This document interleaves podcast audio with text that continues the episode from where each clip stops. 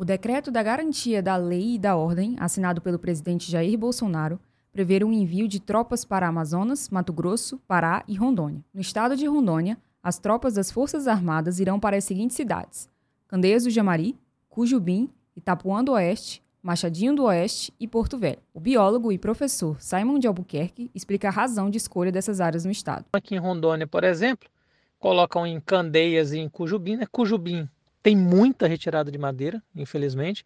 Existe muito plano de manejo lá e existe muita retirada ilegal. Candeias do Jamari, que abrange principalmente a região da Estação Ecológica de Samuel, onde existe uma retirada intensa de madeira nessa região.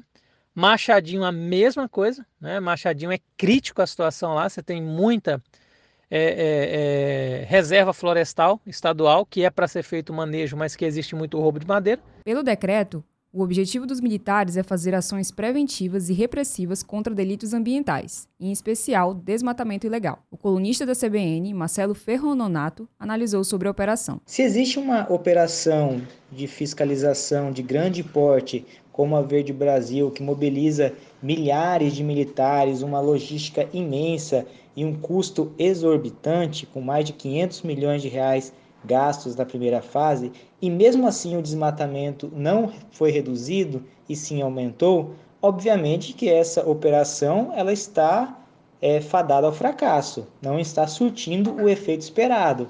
É mais barulho do que resultado.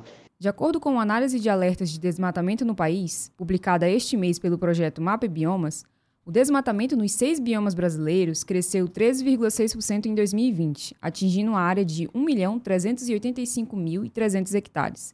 Desse total, 61% estão na Amazônia. Diante dos dados, Marcelo apontou ações que precisam ser feitas para resolver a questão dos crimes ambientais. O que precisa é autonomia dos fiscais ambientais, que sejam efetivados servidores públicos fiscais para isso, através de concursos públicos é, suprindo de fato as demandas que eles precisam, tanto no nível de pessoal quanto orçamento e recursos. Cortando orçamento e reduzindo a capacidade operacional, e além disso, desqualificando no discurso político o trabalho desses profissionais que de fato cons conseguem realizar o controle do desmatamento na Amazônia, a gente não vai conseguir jamais reduzir esses números. Como eu disse no começo, é mais barulho do que efetividade. De acordo com o Instituto Nacional de Pesquisas Espaciais, que mede os alertas de desmatamento na Amazônia, foram registrados recordes seguidos nos últimos meses de 2021, sendo que em abril foram 581 quilômetros quadrados sob alerta, maior número desde 2016.